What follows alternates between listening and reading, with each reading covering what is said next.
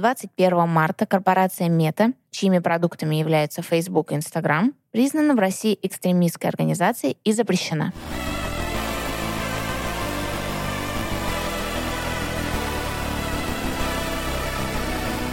Всем привет! Это Рунет Толк, подкаст от создателей проекта «История российского интернета». Меня зовут Ася Лепилкина. В предыдущих выпусках подкаста «История российского интернета» мы подробно разобрали, как развивался Рунет, как появлялись первые компании, новые технологии, как люди вообще осваивались в сети. Но мы не упоминали о таком явлении, как хакерство, оно развивалось параллельно с развитием Рунета. Сегодня у меня в гостях хакер Александр Ворской. Александр, здравствуйте. Добрый день, добрый вечер. А, мы в подкасте «История российского интернета» много говорили о том, как создавался Рунет, как появлялись новые компании, появлялись какие-то новые технологии, как люди вообще привыкали к Рунету в начале 90-х. Но так получилось, что мы ни разу не упоминали хакерство. Мы не говорили об этом. Спасибо огромное, что вы пришли и готовы с нами об этом поговорить. Всегда рад. А, давайте начнем тогда, может, с определения корректного и правильного, что такое хакерство. Мне больше всего понравилось определение в книге Дмитрия Леонова, Медведовского и Семьянова «Атака на интернет». Потом были «Атака через интернет», «Атака на интернет». Ну, в общем-то, это все переиздание и дополнение вот этой первой хитовой вещи. На странице седьмой написано «Хакерство». Это а хакер – это тот, кто изучает системы и занимается повышением привилегий в них. Более точного определения я пока еще не нашел, потому что в народном сознании, когда еще в 92 году э, друзья родителей пришли к нам домой, увидели меня за компьютером. Интернет у меня появился в 95-м. Но друзья родителей были продвинутые, они сказали первый раз это слово, а это э, ты, наверное, хакер будешь. В шутку? В шутку, конечно. Я говорю, а что это? Они сказали ровно то определение, которое сейчас в людских э, в, люд... в человеческом сознании, в гражданском сознании у обывателя это по-прежнему грабитель банков. Что тогда? Что 30 лет назад, что сегодня? Был перерыв, когда это было не совсем так. Вот, скажем, в 99-м уже э, люди занимались изучением систем, софта, сайтов, э, программного обеспечения таким образом, чтобы что-то обходить. Ну, ну что часто людям нужно было, например, игры. Угу. Это такие э, это позволило людям э, локально разбирать и иногда даже дезассемблировать э, целые программные софты. По большому счету, сегодня мы уже пришли к, как говорит Михаил Хазин, э, к углубленному разделению труда, несмотря на то, что хакерство для меня это больше вероисповедание и субкультура, пожалуйста, есть много э, профессий, которые э, хакер может на сегодняшний день, если он этим занимался. А занимается молодой человек этим недолго. Лет 15-20. После определенного возраста, социального статуса э, и вот статуса личной жизни, вот как вот ВКонтакте, ваш, ну, со скольки? ваше семейное положение, да. Вот когда меняется семейное положение, вообще-то хакерство куда-то уходит у многих. Это прямая какая-то вза- взаимосвязь? Я эту зависимость видел, но самый большой, э, самый большой уход, практически э, грозящий тогда всему хакерскому движению вымиранием, это было появление кардерства. Это когда кардинг, это с 2001 по 2006 год развился настолько, это кража с банковских карт, mm-hmm. вообще все, что связано с финансовыми э, системами, с э, системами платежей, от PayPal и прямо вот до вот этих вот трех э, циферик сзади карты ЦВВ. Везде было принято, что не работаем по России у кардеров. То есть российские кардеры не работали по России? Ну, когда-то да, недолго. Угу. С 2009 началось уже и все подряд. И у нас появились э, люди, которые пользуются и онлайном, Мгм. И так далее. Но это я сильно забежал вперед. Да, да, да. Немножко, если придерживаться хронологии. 92 год пришли э, друзья родителей к вам в гости, спросили, будете ли вы Нет, интернет у хакером. меня еще не было го- долго, целых три года. Так, появился интернет. Что вы делали в интернете тогда? Какой он А, был? Тогда... Вот сейчас будем вместе вспоминать. Отлично. Я с 94 года его уже разобрала. Что вы, на анекдот.ру заходили? Чаты какие-нибудь? Анекдот.ру был. Чат, э, диван Махаона, Кроватка. кроватка. Интернет тогда выглядел совсем по-другому. Поисковики – это ну, был такой не основной способ э, поиска информации. Про сайты ты часто знал через гиперлинки от э, других сайтов. То есть э, индексирование, оно не было таким всеобъемлющим, которое сейчас. Кто захотел, тот индексировался. Это еще надо было догадаться. Сочетание таких вещей, как поездка на Митинский радиорынок или э, На на горбушку. горбушку, э, вы берете какие-то диски, которые люди... Это вообще был тоже такой свой интернет, потому что вы эти диски покупаете. Были прям диски, там, Суперхакер 1999, 98, какие-то... э, люди туда на эти болванки записывали все, начиная от э, копий каких-то зарубежных сайтов с кучей текста, а, кончая софтом, который мог, э, там, не знаю, 16-ричные редакторы 80 видов. Там. Зачем их столько нужно было, непонятно. Но люди, которые э, любили препарировать софт, могли там что-то для себя найти. Это называлось cracking.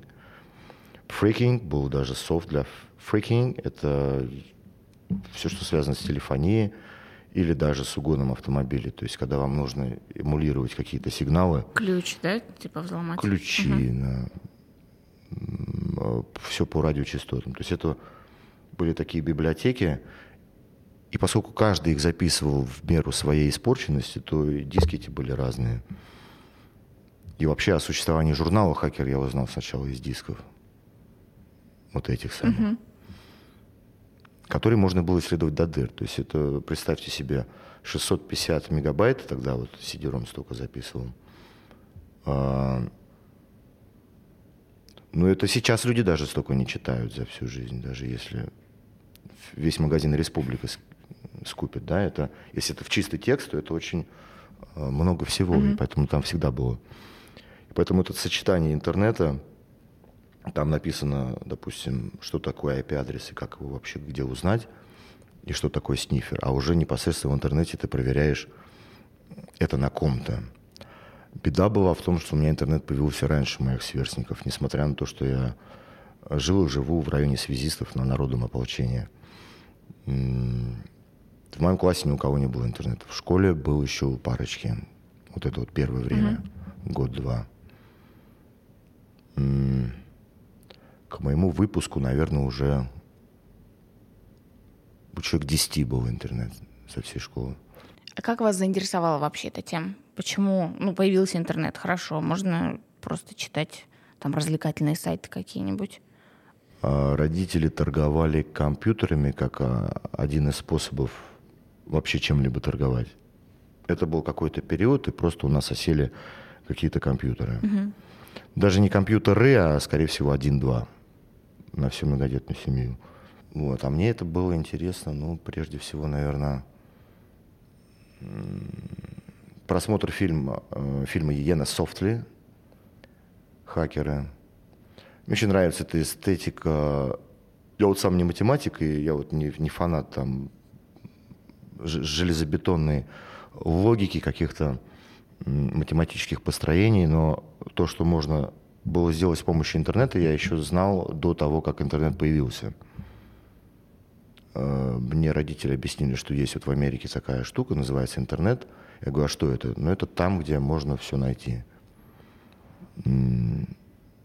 Всегда это было... Школьный журнал, например. Это же тоже какая-то база данных. Да, еще какая. Вот, вот, Оценки. Хотя считается это девчачьей привычкой туда заглядывать. Но я туда э, при любой возможности заглядывал. Интересовались данными, в общем, с самого начала. Еще что могло повлиять? Ну, я думаю, тут от психологии много зависит. Если вы наблюдаете за своим ребенком какой-то... Хотя сейчас таких детей рождается больше и больше, но вот такое отсутствие эмпатии, что ли, синдром Аспергера. Такие могут часто э, именно этим и заниматься. Мы, мы такие знаем. Я не совсем такой был, но я, например, точно помню, что м- меня не развлекали никакие вещи, которые связаны, э, ну, в данном случае берем школу. Мгм. Ни виды спорта, ни выяснение отношений, ни драки, э, ни хорошо учиться, кстати. Учиться хорошо мне Не интересовало? никогда не давалось. Ничего бы не было интересно. Разумеется, кроме информатики и английского языка. Вот английский язык здесь на самом деле очень помогает, потому что его было очень полезно знать, если забегать вперед, в деятельности. Ты общаешься с комьюнити, это похоже как на ЦЕРН, где представители научного сообщества всех стран работают над какой-то задачей.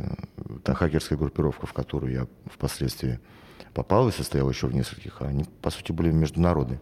Ру- э, русскоязычные, но международные, потому что вещи, которые мы друг другу писали, мы должны, мы были обязаны знать э, некоторые слова и понятия, потому что все спускалось оттуда. А, как вам сказать? Американская субкультура хакеров, а, она на самом деле в Америке э, родилась, Зародилась. и у нас она имела э, очень много э, различных признаков, те же, которые там. То есть практически мы синхронизировались. На что это накладывалось? На некоторую российскую действительность. Здесь же не на пустом поле все это. Здесь э, была вообще-то такая тусовка радиолюбителей. Да. Это не единая тусовка, это были радиолюбители, которые, ну, кто чем занимался. Вот это вот старшее поколение все-таки радиолюбителей, а их дети или племянники, например, это уже э, такого хакерского толка. А когда вообще эта субкультура в России появилась? Я думаю, что я назову год, но буду ошибаться. Сайты, которые уже тогда существовали, например, Void. Но это с 90 чуть ли не восьмого года.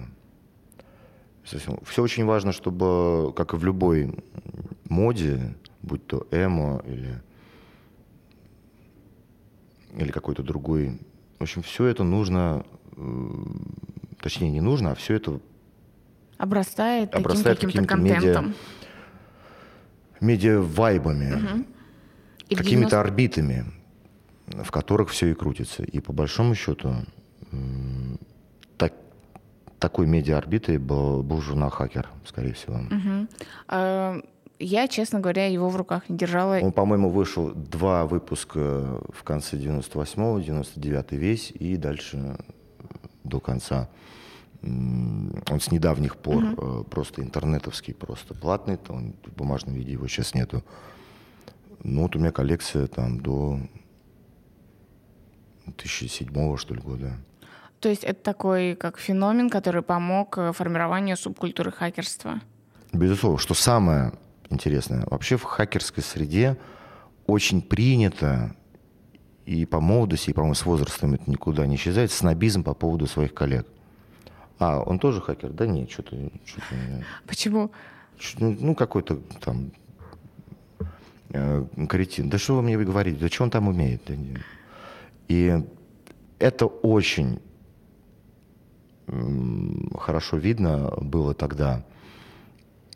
Сейчас еще более-менее, несмотря на то, что мы поговорим с вами о том, что это сегодня себя представляет, сейчас, исходя из объема работы того, что нужно знать, люди хотя бы понимают, о, ты хакер, наверное, ты очень усидчивый человек. Потому что тогда вот этой проблемы не было. И ни не с было- усидчивостью, ни с, жаж- ни с жадностью до информации, ни с жадностью до каких-то вещей. И, конечно, хакеры были к друг другу априори плохо настроены, если они, допустим, не в одной команде, либо вот что-то друг с другом не углядели, либо если бы не было там каких-то до первой попойки, вот было такое слово point, но это же из мира Фидо, э, до первого какого-нибудь такой пересечения, потому что своих тоже нужно было где-то находить в одиночку, этим заниматься трудно, все время нужно какой-то, не то, что у кого-то совет спросить, а чувство событийности. Вот тогда это довольно. Я вот не припоминаю, чтобы сейчас существовали хакерские группы ради интереса, сейчас это уже Рабочие организованное ОПГ. Потому что хакерство, оно участвует и в промышленном шпионаже, и в добыче информации в разных целях. Угу. Ну, это уже я бы назвал другими словами, там, и киберпреступность имеет право на существование, как слово. А если возвращаться к 98 году, а, как появляются кибергруппировки, как вообще люди, хакерские группировки, как вообще люди находят друг друга? Это они ну, для в меня загадка, как знакомятся? это, как это было у остальных э, ребят. Хакерство подчас было продиктовано ограниченностью тех ресурсов, которые у тебя есть. Тебе нужно получить какую-то э, информацию, какую-то подписку. Какую-то. Сам интернет люди добывали себе хакерским способом, потому что э, карточку модемную на 20 часов можно было истратить, в принципе, за две ночи. Да. Ресурсы, какие-то хулиганские проявления в виде дефейсов. Некоторым людям это нравилось, в том числе и мне, на главной странице оставить какое-нибудь послание. Да, что, что такое дефейс? Дефейс замена главной страницы. замена. Вы заходите на Mail.ru, а вместо интерфейса Mail.ru у вас там Легион 2000 was here. Это реальный случай, да? Была такая группировка, Легион 2000. Вот, э, если наш подкаст э, слушают люди, может быть, кто-то отзовется, ребята из таких группировок, как Limpid Byte, Nerf, э, Twisted Metal, UKR,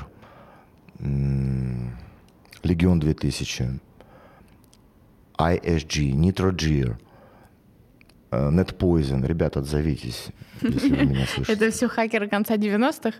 Это все группировки. Потому что если я буду перечислять никнеймы, я боюсь их не выговорить. Тем более в, в этих никнеймах еще присутствовали цифры. Вот у меня были, был никнейм из двух букв, NC, Justin Довольно C. несложно. Еще такого фантазии не хватило. Потом был Equant, Джонни Депп, что-то еще. М, Группировки как таковые, вокруг чего они возникали? Вокруг исследования а, систем, софта. И чем они больше росли, я имею в виду не количественно, а люди пытались накачать скиллы. Группировка, как- правило, не превышает человек 5-7. Такая. Как они создавались, могу рассказать мой случай. Меня Да. находит человек и связывается со мной. Связь по ICQ. Это было удобно, практично. Мы с вами помним период без мессенджеров. Это с 2000-х по 2010 потом появляется WhatsApp. Вот ничем от WhatsApp не отличается. Да, ICQ это самое самое. а. А, Взят я был в э, группировку. Не очень много что умел, но мне нравилось этим заниматься. Ну, слушайте, кто состоял. Мы друг с другом уже знакомились. А так, а ты где? А ты где? Нам не нужны были наши имена и, и фамилии. Ну, Это хотя бы, такой хотя бы понимать разницу во времени, потому что все-таки один человек был из Нью-Йорка, он там писал рэп, возраста 18 лет. Мне было 15, наверное, скорее всего. А Там были все практически старше. Нет, тот, кто меня нашел, он младше, но выглядел он на все 18. Ему было 14. Он был сын какого-то посла на острове э, во Франции. Он был сын дипломатов, богатый мажорный парень. Это была группировка Twisted Metal. А, Вы сказали, что имена не обязательно было знать. Это было скорее какое-то правило, чтобы не раскрываться приватности, или Я, просто русские такой имена, прикол? они очень скучные. Ну, этих Николаев, ну, и их, э, ну, нужно было выбрать себе что-то, что другое не подберет. Ну и правда, тогда э, вот этот интернет, допустим, он ну, был относительно анонимный, потому что карточку ты покупал не на паспорт. А то, что вычислить, какого модема, все-таки это мог э, сейчас провайдер. Угу. Сейчас любая девочка тебя может вычислить вообще, кто ты и зачем пишешь. И что делала ваша группировка? А, в, в разброс мы были не, не самыми такими крутыми. У нас, не, у нас был spending time такой, плюс любопытство. Угу. Несмотря на то, что Hellhound э, взломал непосредственно сайт журнала «Хакер» зачем-то. Это очень ему это было интересно. Например, взламывание сайтов, которые громко звучат, вот этих э, корпораций, там, э, греческий филиал Microsoft, форум Financial Times. Было много всего, что лично нам принадлежит. И все это замена главной страницы. Так ты заявляешь о себе. Потому что СМИ об этом писали. Угу. Написали. Очень важно было, чтобы, э, если СМИ не, не международные, то угу. хотя бы какие-то ресурсы, которые уже тогда обозревали все около хакерское движение. Вот как есть около футбола. Был такой сайт Hackzone, непосредственно Леонова, который автор книги «Атака на интернет». Э, исследование софта. То есть что это такое? Есть... Софтом можно читать даже программное обеспечение для сайтов. Да? Вот установил у себя какой-то форум, э, какую-то борду, и через нее часто можно было что-то взломать, потому что туда надо что-то вводить редко можно взломать сайт, который просто вот на HTML, и там нет ничего, кроме там, контактов и адреса. Там, где уже вы что-то вводите, там уже можно вводить какие-то конструкции, которые тебе обратно присылают, ну что ли, больше информации, чем на самом деле нужно по запросу. Публикации эксплойтов – это когда ты не только нашел дыру, но еще пишешь некоторый эксплойт, который может воспользоваться остальное сообщество для тестирования, на самом деле для взлома других uh-huh. вещей. Но все это э, очень, по-моему, это называлось просто э, papers или такие вот уведомления, и было очень козырно на каком-нибудь пакет-сторме или э, намного позже возникают security lab всякие э, вульн вульн-базы, да, базы уязвимостей. Сейчас это более серьезная индустрия, и сейчас никто вам такое публиковать не будет, а тогда вот для того, чтобы заявить о себе как о группировке researchers, исследователей, для этого э, нужно было заниматься. То есть делиться опытом. Если нашел где-то дыру, ты другим рассказываешь об этом. Да, надо сказать, что я этим не занимался. Мне это казалось скучным исследовать э, софт. Не было к этому ни знания языков программирования, ни таланта. А вот данные интересовали меня всегда. Вот. Но группировки, как правило, этим не занимались, разве что когда-то Нерв, по-моему, взломали зачем-то сервера МВД и что-то оттуда выложили. Это был такой первый, один из первых и редких примеров э, выкладывания утечки неких артефактов с сервера, который тебе достался. Какие самые какие громкие кейсы хакерства вот тогда в начале э, в зарождении Рунета можете вспомнить, когда mm. только начиналось все? НТВ взломали. И тогда... Был тогда в моде еще язык, который коверкает русский. И люди писали... Как? И это не по-донковски, это еще хуже. А, еще другое? хуже. Что-то до? Еще хуже было до что-то. И это было модно, не знаю, в целях экономии или какой-то там сложной контаминации там никто не занимался филологов там не было, но вот изгадить язык до неузнаваемости они любили. Веселое было время. А на сайте Билайна там совокупляющаяся пчела, я не помню с каким объектом, может быть, с другой пчелой. На сайте Билайна вот эта вот картинка была размещена. Это хулиганские такие темы. Хотя нет, там группировки писали, кто это конкретно делал. А какие-то конкретно ваши истории? Ну, я уже э, какие-то из них рассказывал, например. Но это было сильно позже. У меня есть любимые случаи, которые еще подвязываются под какой-то... Когда я соединял э, хакерство и реальную жизнь, например, когда было Евровидение, и мы его принимали, был нанят один известный ведущий, чтобы его вести. Так вот, взломав его почту, я увидел сценарий, который ему прислала подруга, которая с ним, собственно говоря, еще со времен MTV работала. Вот этот сценарий у меня был до того, как он ведет это mm-hmm. мероприятие. Я Евровидение очень любил и пригласил, э, я, по-моему, сам в гости куда-то пошел его смотреть. Там были девчонки, я каждую шутку, которую он говорит, я перед этим говорю ее.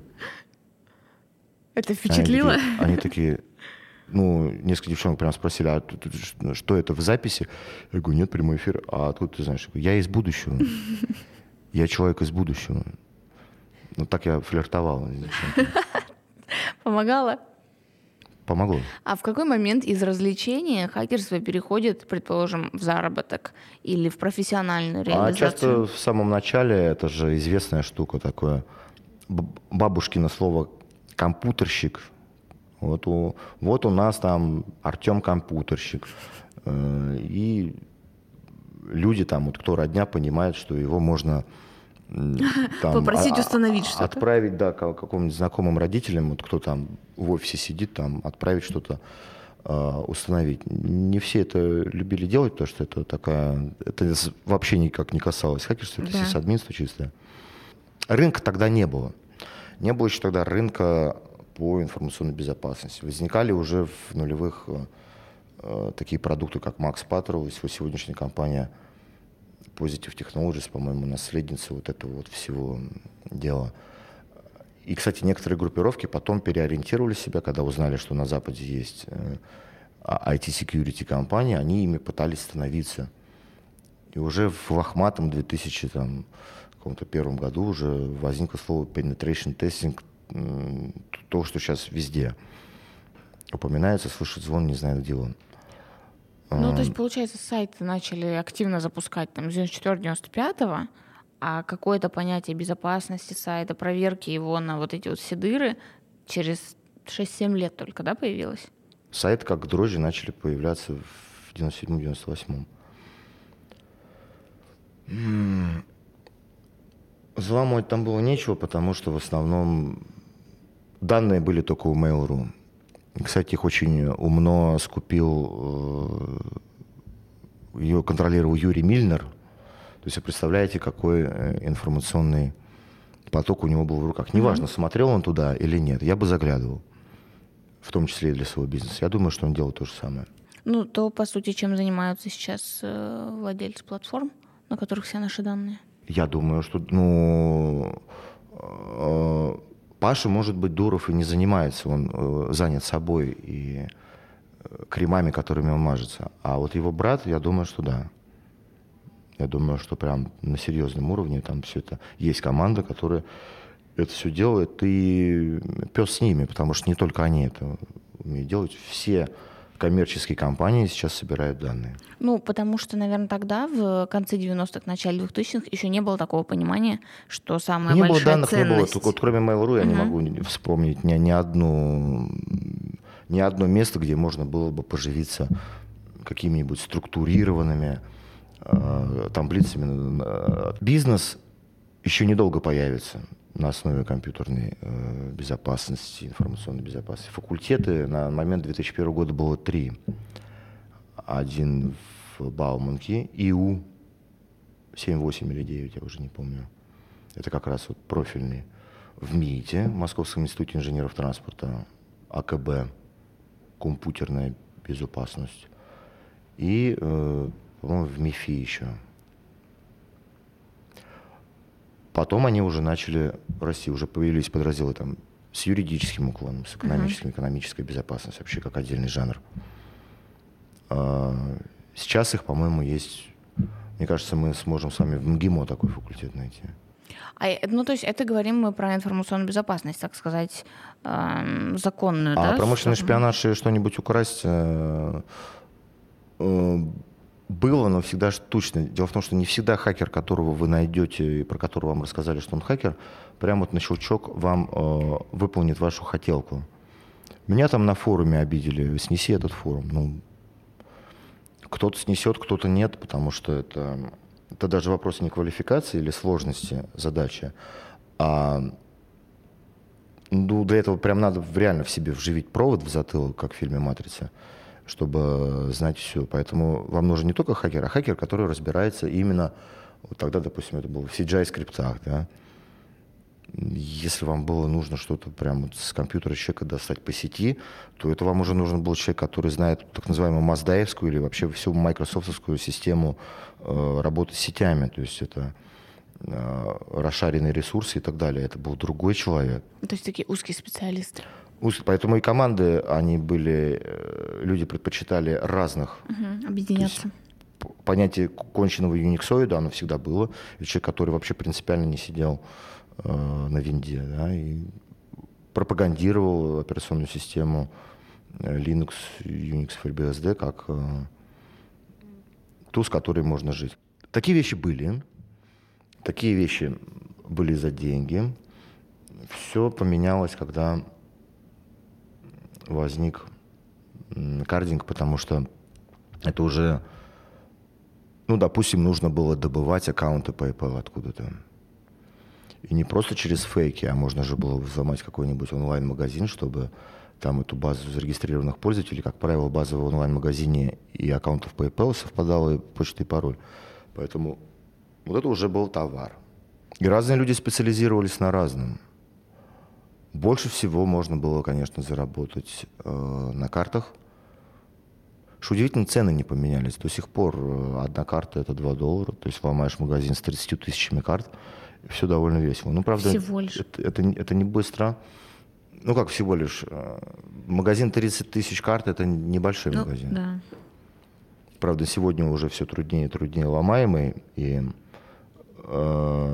раньше, как и картами, можно было легко воспользоваться. Потому что карты обязательно покупал не тот, кто хорошо разбирался в технологиях, а хороший схемщик. У него уже какие-то люди были, которые их куда-то вбивали, чтобы потом уже с них получать барыши. Почему одна карта стоила столько, ну, потому что хакеру еще было лень заниматься изучением вот этого дела. Допустим, для того, чтобы заниматься так называемым реальным кардинговым, то есть пластиком, нужно было знать заводы, где выпускают пластик CR80 специально под карты, и туда уже наносить эти треки. И вообще тогда надо было бы не магазины ломать, а процессинговые центры, потому что треки имеют другую структуру, они, они проходят по другим линиям. Ну, наверное, вот эта связка круче всех работала, больше всех интересовала. Если вы хотите спросить про э, политические взломы, то их не было довольно долго. Я даже не знаю, есть ли сейчас, потому что до сих пор те взломы, которые мы видим, выглядят как акционизм. Угу. Акционизм был очень моден э, в США в десятых. Так появились Anonymous. Это когда с помощью краудсорсинга и таким толпой решаешь какие-то задачи.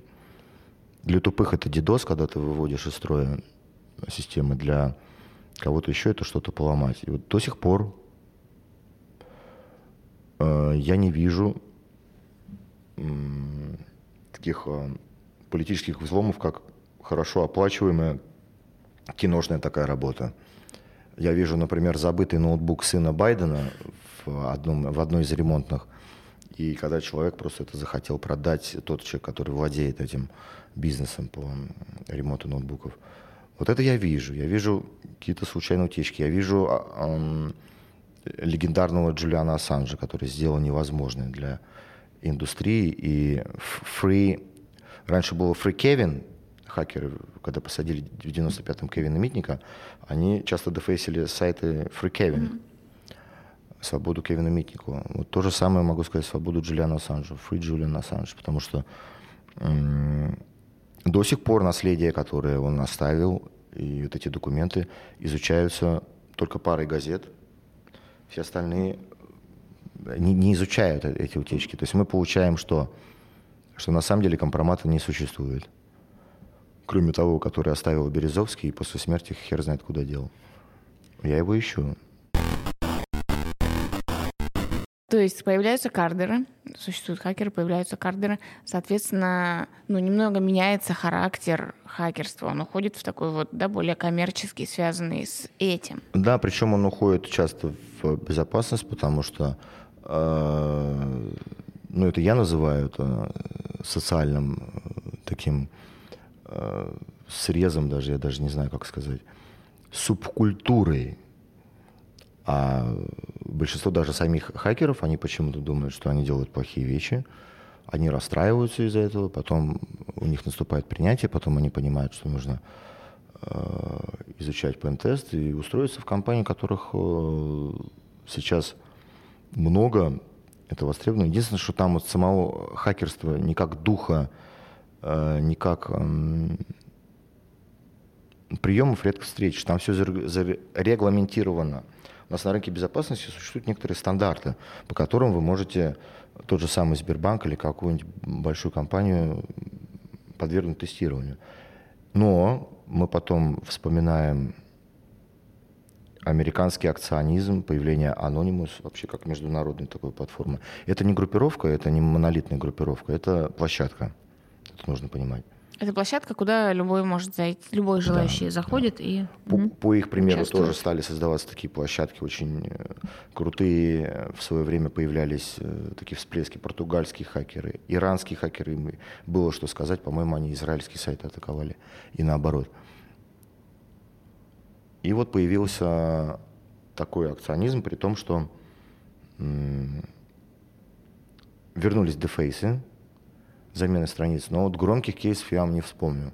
Почему? Потому что средства массовой информации не всегда было интересно, что сайт Министерства, давайте возьмем, Министерство экономики какой-нибудь страны там был взломан, Министерство экономики Италии, там, сайт был взломан, там что-то разместили. Люди в самой Италии, люди в самом Министерстве экономики Италии не заходят на этот сайт. Поэтому новости, э, в новости это не попадало. Попадает сейчас Слив данных какая-то, э, какая-то смесь истории. Хакеры, э, вот раньше даже больше было вот таких персонажных историй прям про конкретного хакера, потому что хотя бы упоминали ник. Сейчас э, хакер вещь обез, обезличенная, поэтому новости типа Kiwi объявляет бакбаунти там конкурс среди хакеров, или Apple объявляет конкурс среди хакеров на взлом. Кто эти хакеры? Кто выиграл? Мы знаем, кто выиграл. Но Apple опять же, мы видим корпорацию, которая объявляет об этом, но не видим личности людей и там. Личности, да, не видим. Но хотя они, опять же, им не обязательно вот в, ну, в телевизоре хотя бы быть. Ников. Они, они этого... Это ошибка, кстати, думать, что они этого не любят, они этого очень хотят но большинство из них, они либо появившись в студии, просто охренеют, э, либо режиссер скажет, что мы не можем его слушать, потому что он не может двух слов связать, потому что это частенько так. Откуда тогда? Хорошо вот говорящий, как правило, сисадмин. Вот любого сисадмина можно, кто знает, тот поймет. любого сисадмина можно пустить в эфир, он будет покруче, чем вот эти дяденьки в пиджаках. А откуда тогда вот это вот э, стереотипное видение хакера как человека, который скрывает свой голос, свое лицо? Ну, потому что вам по новостям, э, это, это же и по человеку и закону показывали, вам показывали эту клоунаду с масками, с измененными голосами, вам показывали э, чрезвычайное происшествие, где э, просто ведущая новостей, ей же это тексты пишут, Сегодня группу хакеров там задержали, я, я вижу там у них из задницы торчит там а, пачка из 800 карт. Ну это же, ну, надо же тогда четко говорить, что это кардеры. То есть это совсем не хакеры, это вообще другое? Да. В народном сознании это еще будет, потому что сейчас, э, ну, какой подогрев был про русских хакеров от э, Хиллари. Это же э, большая история. Угу. Ну и вообще, те, кто не читали книжку Дмитрия Леонова, ну, не смогут э, в своем сознании уложить хакеры, как, то, как там написано. Они будут это укладывать а, через то же кино. Вы были у нас на проекте Киберетика, и как раз там вы говорили о том, что, на ваш взгляд, э, данные не должны быть вообще скрыты. То есть открытые данные на каждого из нас, вплоть до там, количества денег на... Э, Количество денег, карте. собственность, э, Кто с кем спит, и так видно. Достаточно побывать на вечеринке или на корпоративе. Поэтому, ну да, да, это, думаете, это... это поможет в цивилизационном плане перейти нам на другие... Сейчас же многие говорят о новых социальных рельсах, э, других взаимодействиях, которые вообще человечество должно друг с другом как общаться. Вот. Но все хотят придумать какую-то новую модель или новую схему, а я предлагаю просто избавиться от э, некоторых вещей, которые мы зачем-то приобрели. Ведь э, в древнем э, мире люди видели все друг про друга. То есть там невозможно было обманом стать вождем. Все, все видели, кто от кого родился, э, кто имеет какую силу, чтобы там убить леопарда или так далее. Сейчас мы этого не видим, мы понять не имеем, кто наш контрагент и что он от нас вообще хочет. И к чему приведет такая открытость данных? Ну, это будет болезненно, но э, приведет к тому, что... Ведь я до сих пор встречаю людей, которые спрашивают, а от, откуда у вас мой номер телефона? Я говорю, м-м, я присылаю календарь, где обвожу, какой сейчас год. Все номера телефонов всех людей, вам вообще должен поступать звонок, он никогда не должен быть анонимным. Все mm-hmm. уже должно быть известно. Это, кстати, это сэкономит даже некоторое время и повысит производительность, потому что вы уже сразу будете знать, да, что да, да. Людям не надо будет встречаться бесконечно в Москва-Сити и шоколадницах, чтобы прощупывать друг друга до смерти.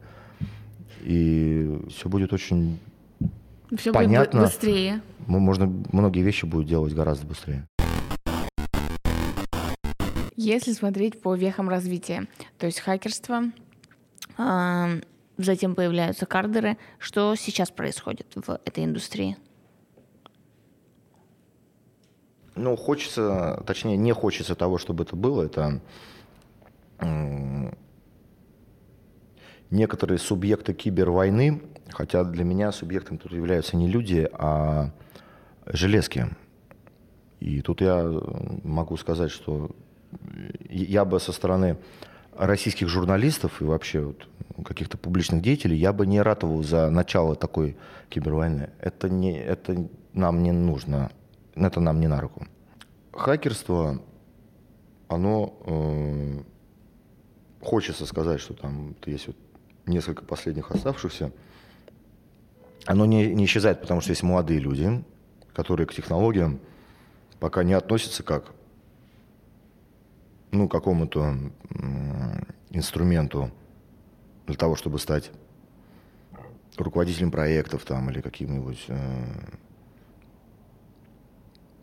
супер э, Цукербергом. Не все об этом молодые люди мечтают. У многих это просто исследование. Вот есть такие ребята. Но уже меньше как будто Нет, больше, ну как это, у нас людей рождается больше. Угу. У нас мальчиков много, по-моему, рождается. У нас очень много э, техники в школах. Ведь я же вам говорил, что у меня в жизни, наверное, сначала появился компьютер, а потом поломалась психика, а не наоборот. Хотя тут спорно, да. А, они просто будут другого вида, вот а, как раньше. Мне кажется, они реже соединяются сейчас в группы. Mm-hmm в группировке и ОПГ люди соединяются. Ну, кстати, когда э, э, им нужны деньги, я до сих пор, э, несмотря на наличие тиктокеров и блогеров, я до сих пор верю, что до 18 лет человеку деньги не очень нужны. Есть время о чем-то другом подумать. Членами ОПГ уже становятся после института сразу. Киберпреступность, ну как она, если вы про нее хотите спросить, про то, как часто будут атаковать, она будет скорее предупреждена, чем расти. То есть просто до этого может не дойти у тех, кто это спланировал. Ведь, э, как пишут в новостях, совершено там 600 тысяч атак на департамент информационных технологий. Да? Вот. И поскольку ничего не произошло, может быть, есть какой-то один инцидент, то статистика не херовая, да? 599 и 99 тысяч были просто отражены. Угу. Вот, то есть то есть такие... растет и уровень киберзащиты, кибербезопасности. Конечно, ну это же сейчас это э, отрасль, кто-то говорит растущая, так уже выросшая, по-моему. Если говорить о хакерстве как о субкультуре, сейчас какой она период переживает? Это такое спокойствие, рост, падение? Я, я, я бы сказал, что он менее заметен как культурное явление, субкультурное явление. Возможно, даже мало на что влияет, но оно более массовое. И здесь заслуга, например, таких вещей, как, если мы говорим про Россию, Телеграм. Телеграм стал той же э, Аськой, просто еще удобнее. Люди вообще практически из, э, не только из России, даже из тех стран, которые нам противостоят, они сидят в Телеграме и обмениваются скиллами, опытом, а самое главное, артефактами и уже готовыми решениями. Угу. То есть вообще для хакерства не обязательно вот знать очень много, надо просто это хотеть знать, или быть сдвинутым на, какой-то, на каком-то конкретном вопросе. И, конечно, получать от этого удовольствие. Александр, спасибо большое. После разговора с вами, как обычно, есть о чем задуматься. Спасибо, спасибо за разговор. Спасибо вам, что позвали. Итак, это был второй выпуск нашего нового проекта Рунет Talk. Нам очень важно знать, как вам выпуск, поэтому мы будем ждать ваши комментарии, отзывы, лайки, репосты на тех платформах, где вы нас слушаете. А послушать нас можно на Яндекс Музыке, Apple Podcast и ВК. Также у нас есть телеграм-канал, ссылку на него вы увидите в описании подкаста. Будет здорово, если в комментариях к этому выпуску вы напишите, каких еще гостей вы бы хотели услышать в нашем новом проекте. А теперь хочу поздравить вас с наступающим Новым годом поблагодарить за то, что вы слушали нас весь этот год, слушали и очень поддерживали. Спасибо. Чао.